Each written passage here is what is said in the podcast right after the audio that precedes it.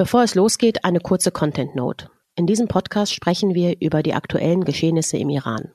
Das bedeutet auch Themen wie Gewalt, Hinrichtungen oder Suizid. Bitte passt beim Hören auf euch auf.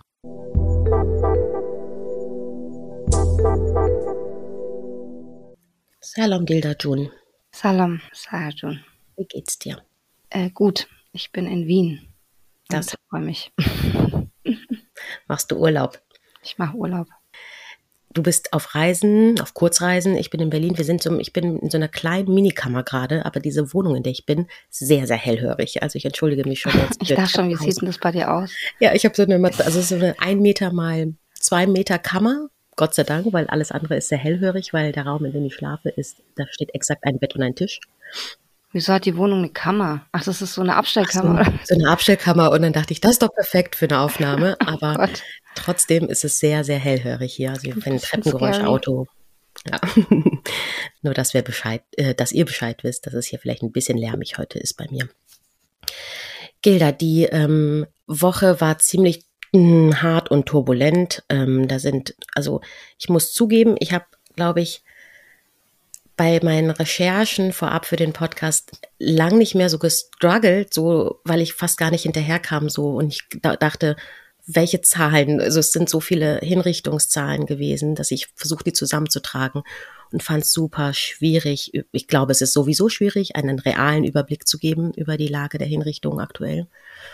Aber ähm, um kurz vorne zu beginnen, wir haben letzte Woche donnerstags aufgezeichnet, freitags kam unser Podcast raus. Am Donnerstag habe ich dich gefragt, wie akut hältst du die Situation gerade, was die bevorstehende Hinrichtung von Majid Kazemi, Solemil Hashemi und Said Yaroubi angeht? Und du hast ziemlich deutlich gesagt, akut.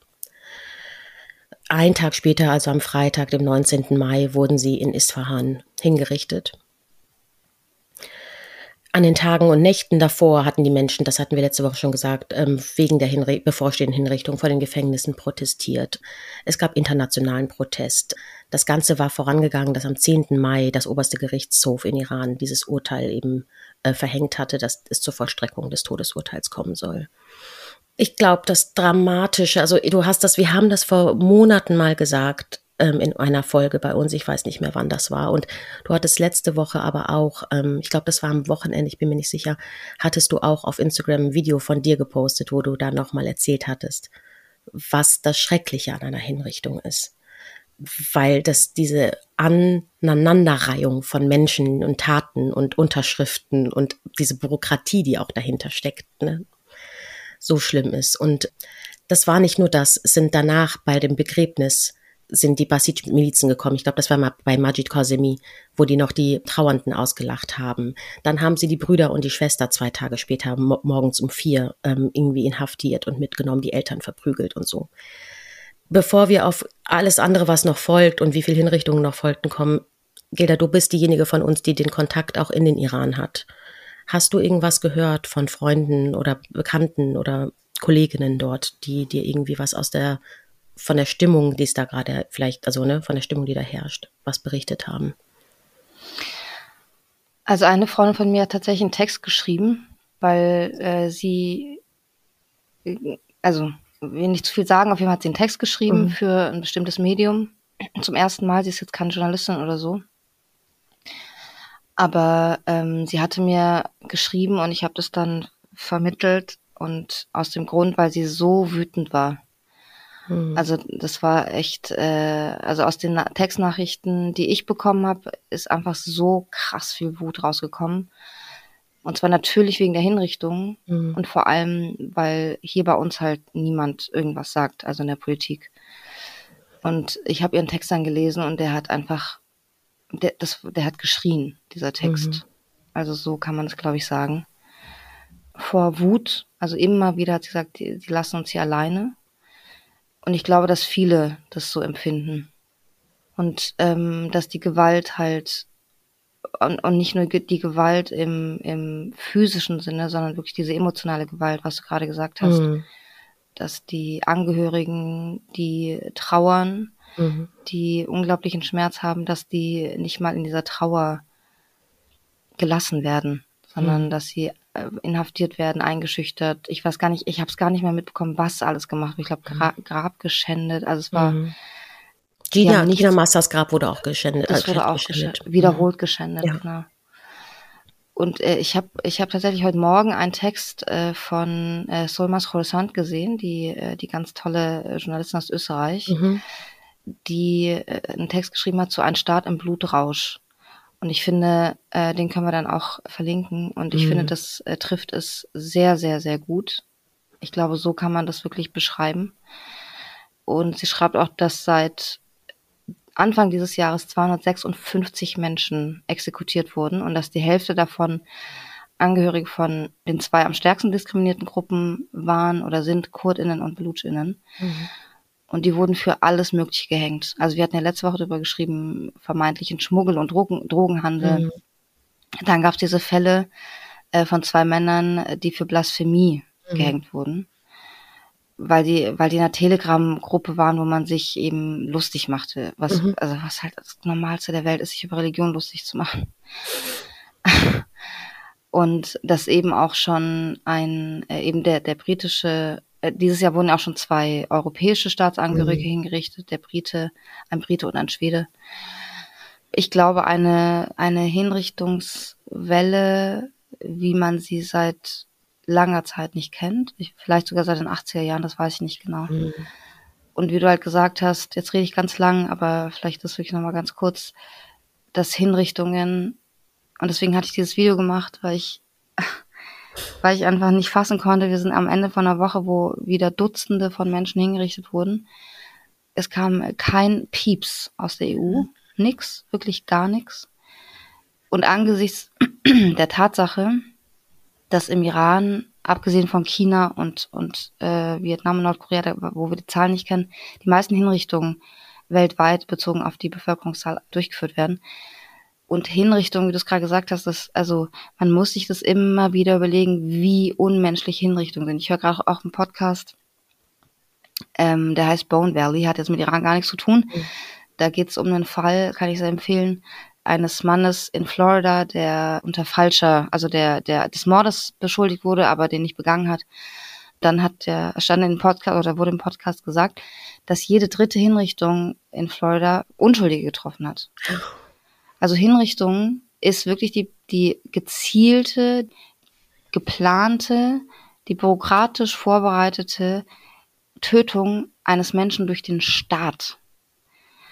Und da steckt, da sind so viele Menschen beteiligt an der Beendigung des Lebens eines Menschen. Wie du es gerade gesagt hast, die Leute, die es entscheiden, die Leute, die Papiere unterzeichnen, die Leute, die ihn in die Isolationszelle bringen, die ihn da rausholen, die ihm die Augenbinde umlegen, die den letzten Wunsch abnehmen, die ihn dorthin führen, die ihn aufhängen, die zuschauen. Es ist einfach, es ist so pervers. Mhm. Dieser Akt, den es auf der Welt immer noch gibt, aus irgendwelchen Gründen, ist so pervers. Und dass es da keine Reaktion gibt, kann es immer noch nicht glauben. Ja, ich, also unterschreibe ich natürlich alles und ich bin hängen geblieben an der Schlagzeile, als du meintest Blutrausch.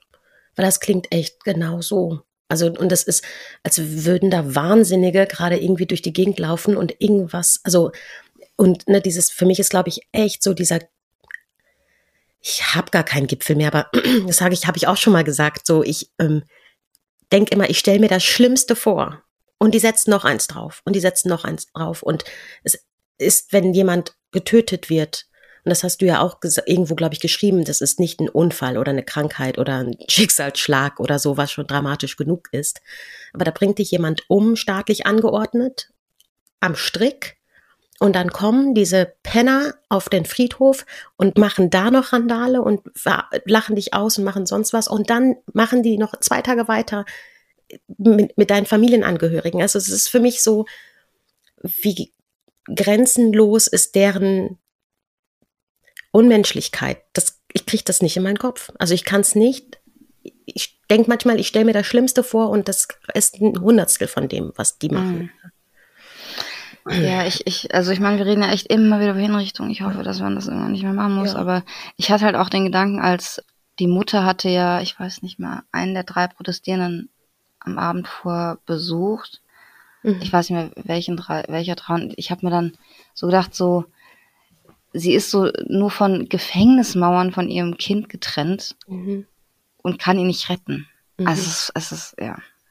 Ich hatte in dem Zuge nochmal zusammengefasst, für mich irgendwie auch, dass es jetzt bislang sieben Männer sind, die infolge von Protestieren seit Herbst hingerichtet wurden. Und ich habe mich selber dabei ertappt, dass ich nochmal die Namen gegoogelt habe. Und ähm, deswegen wollte ich die nochmal nennen. Das waren Mohsen Shekari, Majid Reza Ranawat, Mohammed Mehdi Karami, Syed Mohammed Hosseini, Saleh Mir Hashemi, Majid Kazemi und Syed Yarubi. Also die letzten drei sind die aktuellsten. Und das meinte ich eingangs, als ich gedacht habe, so, okay, wie kann ich irgendwie Zahlen herausfinden, wie viele gerade irgendwie hingerichtet wurden. Ich habe paar Quellen gefunden. Also T-Online hatte gesagt, geschrieben, 27 Menschen wurden seit dem 18. Mai hingerichtet. Das ist der Stand vom 23. Mai. Ähm, Hava Help hatte von 20, in 20 Tagen von 106 Menschen berichtet. Ich habe bei Amnesty nachgeschaut, da sind sechs weitere Männer äh, leben in Gefahr von Männern, die auch das Todesurteil verstreckt bekommen sollen. Die sind aus ähm, arabischer, von arabischen Minderheit der Ahwazi. Laut 1500 Taswir sind zwei Afghanen vom Tod bedroht oder vor der Vollstreckung der Hinrichtung bedroht. Und das hast du gerade, als du deine Freundin im Iran zitiert hast, schon angekündigt. Also die EU macht nicht großartig viel. Ich hatte jetzt nochmal nachgeschaut, haben sie, was haben sie gemacht? Am Montag gab es vor so einem Außenministerinnen-Treffen ein Interview kurz mit Annalena Baerbock und ehrlich gesagt, also auch da, also so wie du sagst, wir möchten nicht mehr über Hinrichtungen sprechen. Ich habe auch das Gefühl, ich, also ich habe gar keinen Bock mehr über die EU und deren Maßnahmen. Ich habe auch keinen Bock mehr. Ich will auch das Wort feministische Außenpolitik in keinen Mund nehmen. Nee, es sind wirklich immer die gleichen Floskeln. Ich habe Zitate aufgeschrieben. Die brutale Unterdrückung in Iran geht leider weiter. Die Frauenrechte werden weiter mit Füßen getreten. Wo ich auch denken würde, ja, in Klammern aber auch Männer. So, ne, es sind halt auch nicht nur die Frauenrechte, aber. LGBTIQ. So, alle, Menschen. genau. Ja. Und dann, wir akzeptieren nicht, dass die Hälfte der Bevölkerung der Hälfte der Bevölkerung die Rechte genommen werden. Nochmal, es ist nicht die Hälfte der Bevölkerung ausschließlich so, ja. Also das ist so ein, ich finde eher das Schlimmere, finde ich, wir akzeptieren nicht. Ich so, ja. wow. Naja. In irgendeinem Interview hat sie auch Genau glaub, das macht ihr. Ja, und in Sorry. einem, ich glaube, im selben Interview hat sie auch gesagt, wir stehen an der Seite. Und ich denke mir, nee, du stehst an der Seitenlinie. Also wenn ich mal so Fußballjargon machen darf, du stehst an der Seitenlinie und guckst zu. Du stehst nicht an deren Seite. So. Mhm. Und das bekräftigt es auch wieder, wenn sie dann wieder Sanktionen fünf Leute und zwei Organisationen und du denkst so, sind gerade drei Menschen, also wie viele Menschen hast du gesagt, seit ähm, äh, Anfang des Jahres? 256 hingerichtet worden und ihr habt fünf Verantwortliche auserkoren und zwei Organisationen, die ihr jetzt nochmal kurz bestrafen wollt mit euren Vermögenssperren und Einreisesperren. Ja, deswegen meinte ich, an einer einzelnen Hinrichtung sind Dutzende, hunderte Menschen ja. beteiligt. Also übrigens auch äh, Mohammed Robert Lou, über den hatte ich im Herbst ja. schon geschrieben dem auch Quatsch vorgeworfen wird, mhm. der durch den Richter, äh, Richter, er ist kein Richter, er ist ein Vollidiot, Salavati heißt der, der hat nie eine juristische Ausbildung gemacht. Der soll übrigens auch, also das konnte ich jetzt nicht äh, unabhängig überprüfen, weil natürlich, also wie denn auch, aber der soll immer auf, äh, auf irgendwelchen Medikamenten sein. Der soll mhm. total high on, on drugs sein die ganze Zeit. Unglaublich aggressiver, äh, gewalttätiger Typ, der eben dann richtet in den, in den Sälen. Und Mohammed Robert Lou, der war, da war eigentlich schon die äh, Sorge so ein bisschen kleiner. Da hatte auch Angelina Jolie hatte über ihn gepostet, mhm. hat ihm sehr viel Reichweite äh, verschafft. Und jetzt wurde sein Urteil tatsächlich doch bestätigt. Also mhm. äh, das finde ich echt krass. Also da, weil das ein sehr, sehr prominenter Fall sozusagen ist. Also die haben mhm. gar keine Angst. Die machen wirklich, die, die machen, was sie wollen. Also ich frage mich manchmal so, was du noch, also so rein politisch, das Blabla mal ausgenommen, was man da aktiv machen kann. Also es kann, also ich frage mich manchmal, selbst wenn die sagen, wir machen keinen Atomdeal mehr, wir setzen euch auf die Terrorliste, was passiert dann? Und ich habe manchmal, und das ist vielleicht auch sehr naiv, ne, weil ich dann, ich habe mal mit meiner Mutter gesprochen, weil sie meinte, Saha, die hören nicht auf. Das, die hören einfach nicht auf und Europa macht nichts so. Und das ist so ein, und dann habe ich nur so flapsig gesagt, ja, aber kann man nicht einfach einen Demokraten installieren, die Außenmächte haben immer Leute im Iran installiert und denen sagen, okay, dann gibt uns euer Öl für zum halben Preis. Also weißt du, so ein völliger Verzweiflungsakt. Ich gedacht habe, es kann mir keiner erzählen, dass man nichts machen kann, wenn die sich vereint dagegen stellen. So, das, ähm, ich klatsche übrigens die ganze Zeit auf mein Bein vor Wut. Ach so, ah, ja, nee, also das ist auch wieder, äh, auch da habe ich in der letzten Woche einen Podcast gehört, ich den ganzen Podcast, äh, da, da wurde so erklärt, wie der Irakkrieg passiert ist, mhm. ja, also wirklich mit was für Lügen, mhm. mit was für, also wirklich das, was da in den USA passiert ist, das waren, das, das waren, äh, das, also äh, fast schon diktatorische Maßnahmen, die da mhm. getroffen mhm. wurden, gelogen wurde, Massenvernichtungswaffen und so weiter und so fort. Und was für eine Katastrophe dieser Einmarsch war. Also die, mhm. die Region, äh, der Bürgerkrieg, da wurde so viel kaputt gemacht und zwar auf Jahrzehnte hin. Äh, deswegen dachte ich nur bitte auf gar keinen Fall irgendwas von außen, auf gar mhm. keinen Fall nada, nada, nada. Mhm, mhm. Ähm, aber ähm, und das haben wir auch schon oft gesagt, dass halt die Politik, die Politik der EU ist ja eher so, dass sie das, dass sie Menschen behindert, also dass sie den mhm. Stein entwickelt, das ist ja das Problem. Mhm. Äh, die, also zwischen dem, was sie jetzt tun und einmarschieren, was hoffentlich nie im Leben passieren wird, steckt sehr viel, da ist sehr viel Platz für andere Dinge und es ist aber, glaube ich, auch relativ klar, dass äh, die EU und die USA auch und Kanada nicht wollen, dass sich im Iran irgendwas ändert. Mhm. Also das ist, das ist, glaube ich, relativ eindeutig und ähm, so handeln die auch. Ja, ja, voll. Wobei ich natürlich ich spreche nicht von Einmarschieren, ne, sondern eher von, ihr habt das damals mit Mossadegh doch hingekriegt. Also, ja, das war auch keine gute Idee. Nee, never, nicht. never, never. Exakt nicht. Aber Mossadegh habt ihr abgesägt, ihr habt den äh, Schah installiert, dann habt ihr Khomeini noch unterstützt. Yeah. Und dann denkt man sich so, ist, glaube ich, jetzt nicht wahrscheinlich nicht die größte Herausforderung für euch, irgendwie auch was in jetzt zu deichseln. Aber naja, gut, das ist wirklich meine abgefuckt. Ach so, ja, ja. nee, nee. Bitte nicht. Nein, nein, bitte nicht. Falls ihr Politiker hinzuhört, bitte auf gar keinen Fall. Bitte mischt euch nicht ein. ja, ey, I don't know. Ist, du, du, hörst die Verzweiflung aus mir. Ah, das ja. Ist, ähm, ja, ist halt. Ich. Gela, du hast den Salavati angesprochen. Nilufar Hamedi und Elohim Mohamedi. Das sind die beiden Journalistinnen, die quasi ohne die wir den Fall Gina Massa Amini wahrscheinlich nicht ähm, erfahren hätten. Nilufar hatte ähm, das Foto geschossen im Krankenhaus und Eloy war auf dem Begräbnis. Und beide wurden im September festgenommen. Die waren dann erst, ich weiß nicht, in welchem Gefängnis die waren, waren in Karchak. Weiß ich nicht mehr. Und ich glaube, die waren erst in Karchak, ja. Mhm. Und jetzt sind sie ja seit einiger Zeit. Im Frauengefängnis. Genau. Und jetzt sind sie seit ein paar Wochen in Evin verlegt worden. Und ähm, es wurde jetzt letzte Woche verkündet, dass ihre Prozesse stattfinden werden. Und zwar kannst du natürlich von Scheinprozessen wieder ausgehen, und zwar am 29. Mai und am 30. Mai. Der Vorsitzende Richter dieser Verhandlungen soll eben dieser Salavati sein. Du hattest mal einen Artikel über ihn geschrieben. Du hast gerade auch schon angedeutet, ne? Und ich glaube, in deinem Artikel hattest du den auch als Richter des, ähm, hattest du gesagt, dass man ihn auch den Richter des Todes nennt? Für uns ist das, glaube ich, sehr, sehr selbstverständlich, was das für ein Prozess wahrscheinlich werden wird. Aber kannst du das nochmal vielleicht so einordnen oder mal zusammenfassen, was die erwartet, dass es wahrscheinlich keinen fairen Prozess geben wird?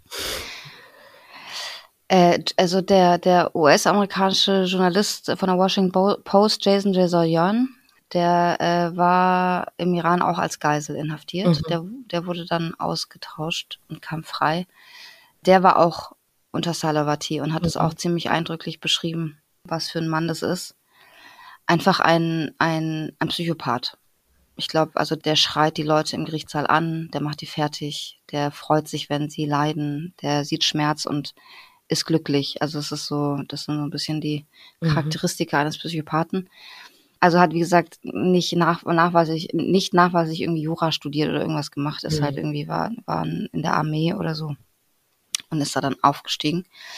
Äh, von daher wird es kein Prozess sein, sondern das wird quasi eine Theatersession sein, äh, wo die dann da in dem Gerichtssaal sitzen werden, wo die beiden eingeschüchtert werden, irgendwelche Sachen zu sagen, die sie nie getan haben. Salavati wird das genießen, die Aufmerksamkeit, und herauskommt das, was sie jetzt schon festgelegt haben, was herauskommt. Mhm. Das ist so das, und darauf müssen wir warten, was sie festgelegt haben. Ich glaube nicht, dass es die Todesstrafe wird. Ich glaube nicht, dass ein Todesurteil wird, ist meine Vermutung. Mhm. Aber müssen wir abwarten. Und äh, genau, Nilufar Hamedi und Elay Mohammadi, die wurden zu den, die haben mehrere Journalistenpreise bekommen. Mhm. Hatten wir auch schon angesprochen und gehören zu den The Times 100 Most Influential People of mhm. the Year 2022 vielleicht ist noch, ich hatte heute Morgen noch mal kurz, also gar nicht jetzt mehr im Kontext zu den beiden Journalistinnen, sondern so grundsätzlich, was diesen Richter und Revolutionsgarden und Machthaber im Iran angeht, hatte ich heute Morgen eine Nachricht vom Iran-Journal gelesen, dass der Kommandeur der Revolutionsgarde, ein Kommandeur der Revolutionsgarde, den Nationalen Sicherheitsrat übernehmen soll, und zwar Ali Akbar Ahmadion, der ist dann eben auch wohl zuständig für das Nuklearabkommen, aber eben auch der Entscheider darüber, so wie mit den Protestierenden und so auch umgegangen wird und, und so weiter. Und ist wohl ein ziemlich, ziemlich doller Hardliner und wird quasi ernannt auch von Ali Khamenei selbst, also dem Revolutionsführer. Also ähm, das wollte ich jetzt nur so mal als Brücke schlagen, weil ähm, ich auf das nächste Thema gerne kommen möchte. Und zwar hattest du mir das gestern Abend noch geschickt, einen äh, Deutsche Welle-Beitrag, wo es um ein gutes Befehlen und schlechtes Verbieten. Das war so ein ähm, Stichwort darüber. Und das ist der Name eines Organs, Stabs im Iran. es ist wirklich, Gilda, ich denke mir so, seit Monaten immer wieder, ist es so ein, dieses Fassungslosigkeit, wenn es Also vielleicht kurz, damit die Leute wissen, worüber wir reden. Willst du das sagen? Gerne. Also es geht um mal wieder Frauen ums Kopftuch weil diese, diese Leute, ich weiß, ich will immer fluchen, aber let's not do that too much, an der Spitze des Staates mhm. es einfach nicht hinkriegen, dass Frauen ihre Kopftücher anziehen und dass sie sich, dass sie sich anständig kleiden. Egal was sie machen, so Kameras, Geschäfte schließen, mhm. bis zum geht nicht mehr, hat alles nicht hingehauen. da war auch, haben wir darüber geredet, da war ein Artikel in der New York Times, den hatte ich auch zitiert irgendwo vor drei Wochen, glaube ich, wo ein so ein Ladenbesitzer in Teheran, so ein äh, Kaffeebesitzer in mhm. Teheran, äh, wo die kamen, um sein Geschäft zu schließen, weil da Frauen im Kopftuch saßen. Er so, also sinngemäß finde ich ganz geil, ist Promotion, ist PR für mich, weil die, weil die halt so echt so völlig nonchalant, ich so, Alter, ich liebe dich einfach. Den, äh, den müssen wir auch nochmal suchen, den Text, der war richtig gut. Wo also gezeigt wird, dass die Leute halt sagen, ihr könnt uns mal. Also mhm. klar ist es also die halten halt schon echt zusammen. Mhm. Dass, der, dass die BesitzerInnen dann halt eher beliebter werden, so. Also abgesehen, äh, es ist ganz klar, es ist, es ist eine wirtschaftliche Katastrophe, vor allem in einer Zeit, wo die Wirtschaft sowieso eine Katastrophe ist, wo Läden geschlossen werden, aber halt auch das hält die Frau nicht davon ab, ihre Kopftücher abzuziehen. Und jetzt wurde ein anderes Organ gestärkt, das gab es wohl schon, was mich jetzt nicht wundert. Und das heißt, also ist der Stab Gutes befehlen und Böses verbieten. so. Und ich denke so, boah, ey. Und dieser Stab steht unter der Leitung des Freitagspredigers äh, von Teheran. Und, und zwar, ich zitiere aus dem Artikel, und setzt auf die Anhänger der Staatsmacht. Diese zumeist freiwilligen Zuträger schicken Informationen über Verletzungen ihrer Moralregeln, ihrer Moralregeln an diesen Stab. Landesweit verfügt dieser Spitzeldienst über rund 500 Büros. also es ist es ist nicht lustig, aber also wie kann man den auch so dumm benennen? Also einen Denunziantenstab nennen die, jetzt habe ich wieder vergessen, weil es so dumm ist. Gutes Befehlen und Böses verbieten. Ich muss mal herausfinden, wir müssen mal herausfinden, was das auf, wirklich auf Farsi auch heißt. Das, ob das, also wie das übersetzt Gute Frage. Das mhm. muss man also wer, wenn, wer, wer zuhört, schreibt es uns. Ja. ja, ich hab's, ich weiß es nicht, ich habe nicht ja. nachgeschaut. Weil das habe ich mich auch gefragt, Aber, mir, was ist das? Also ich kann mir, ich kann mir, ich versuche es mir wörtlich zu übersetzen und denke so, das kann man nicht so sagen. Also würde ich mich interessieren für wie ich weiß auch nicht. heißt. Stell dir vor, deine Eltern erziehen dich so. Dann wirst du richtig abgefuckt. Dann hast du ganz viele Probleme als Kind, wenn deine Eltern dich so erziehen. Oh Mann, ey. Oh Mann, also, echt, also, also, es sagt einfach nur so viel über diesen Staat aus. Es sagt so viel über diesen Staat aus. Ja. Der von oben ich bin eh immer, ich bin äh, auch, ob das jetzt Leute, Einzelleute sind oder der Staat, der mir erklären will, was gut ist und was böse, denke ich, was, was, mach das mal für dich selber, ich mache den Rest für mich selber. Ja. Ähm, aber es ist, also das auch noch zu institutionalisieren, äh, ist einfach, ja. Ja, also die sind sich für echt wirklich zu nichts zu schade und zu blöd, ne? Also das ist wirklich, wenn es nicht so furchtbar traurig wäre, in was, welchem Kontext das alles geschieht, würdest du denken, das ist irgendwie eine Satire-Sendung, Satire-Start. Das ja, wirklich. Unglaublich. Ja, ja. Gilda, du hast gerade schon die. Ich habe einen Tipp. Du hast einen Ich habe Achso, reden wir weiter. ich habe einen Tipp. Sag. Was wollt, du wollten zum Ende kommen, oder nicht? Wir wollten zum Ende kommen und ich wollte schon sagen, ich habe ein Problem, weil ich drei Tipps habe, aber sag du deinen Tipp. Ach so, echt? nee, aber okay. sag erst mal deinen. Aber nee, wir können ja nicht alle verbaseln jetzt für eine Sendung. Wir können also, ja alle verbaseln, äh, mein Tipp. Ja, komm, sag, sag erst mal. Was, die sind wichtig? Wollen wir vier Tipps geben? Na, gib erst mal deinen Tipp. Du hast lange keinen mehr gemacht. Du hast Vorrang. okay. Es ist natürlich, es ist natürlich ein Podcast-Tipp. Noch einer, der dritte. Äh, und zwar geht es aber bei dem schon um Iran. Den hatte mhm. ich auch äh, äh, getwittert. Und zwar ist der von Paul äh, Galizia. Das mhm. ist der Sohn, es werden sich viele vielleicht äh, erinnern, von Daphne Galizia. Die Journalistin, äh, die maltesische Journalistin, die ermordet wurde. Ähm, und der Sohn war eigentlich Historiker, ist aber dann halt in, im Zuge dessen, was äh, seiner Mutter widerfahren ist, äh, auch Journalist geworden hatte eine Staffel Podcast gemacht, London Grad. Äh, da ging es um die, äh, also um den Einfluss Russlands in, in England. Mhm. Ähm, also Immobilien, Spionage und so weiter und so fort. Ähm, Ermordung von Oppositionellen. Und jetzt macht er eine Staffel zu Iran. Mhm. Und das ist echt richtig gut. Das heißt immer noch London Grad quasi, aber wie heißt es weiter? Äh, genau so, London Grad, Irans Hits Squads. Mhm. Es sind jetzt vier Episoden bisher raus der zeichnet dieses Bild, wie der iranische Staat seit Jahrzehnten schon GegnerInnen, Oppositionelle, aber auch JüdInnen, äh, Israelis und so weiter außerhalb Irans terrorisiert und ermordet, richtig gut nach. Der redet auch mit Waid BSD, äh, der, der kommt da auch vor, also der, der dafür Stre Hungerstreik macht, dass die Revolutionsgarden auf die Terrorliste gesetzt werden. Mhm. Und ähm, genau, also finde ich richtig gut gemacht. Und der ist halt nicht und das finde ich immer gut, der ist sehr differenziert. Also mhm. wir hatten ja letztes Mal von dieser UN-Geschichte, wie man mhm. da alle, alle draufgesprungen sind. Und zum Beispiel ein Punkt, den ich interessant fand, der jetzt in der Folge 4 ist, warum, ein, ein Grund, warum im Westen die Revolutionsgarde vielleicht nicht gelistet wird, den Grund hatte ich noch nie gehört und den, den verstehe ich sozusagen, ist, dass Staaten im Ausland, siehe Irakkrieg übrigens, Abu mhm. Ghraib und so weiter, mhm die eigentlich auch als terroristisch kategorisiert werden könnten. Natürlich mhm. ist es nicht vergleichbar mit dem, was Iran macht. Und trotzdem ist das ein Punkt, den ich zumindest noch nicht gehört habe und ich finde es sehr interessant. Also ja. genau, der, ich finde super den Podcast. Cool. Ich habe heute Morgen gesehen übrigens, dass wir von Detektor FM im Podcast Podcast auch empfohlen wurden. Fand ich sehr nett. Ganz viele Wörter in diesem Satz sagen mir überhaupt nichts. Wir, es wurde ein kleiner Podcast über uns gemacht. Ich freue mich eigentlich. Siehst du auf ah, Twitter ja. später. So. Ähm, und okay, ich habe, ich knicke mir meine zwei Tipps. Die behalte ich mir für nächste Woche dann. Aber einen muss ich machen, weil es sonst wirklich Zeitnot ist. Und zwar habe ich ähm, am Sonntag war ich in der im Willy Brandt Haus in Berlin ausgerechnet zur Feierlichkeit des 160-jährigen ähm, Bestehens der SPD, war ein bisschen wie los. Da ist aber die Ausstellung gerade von World Press Photo 23.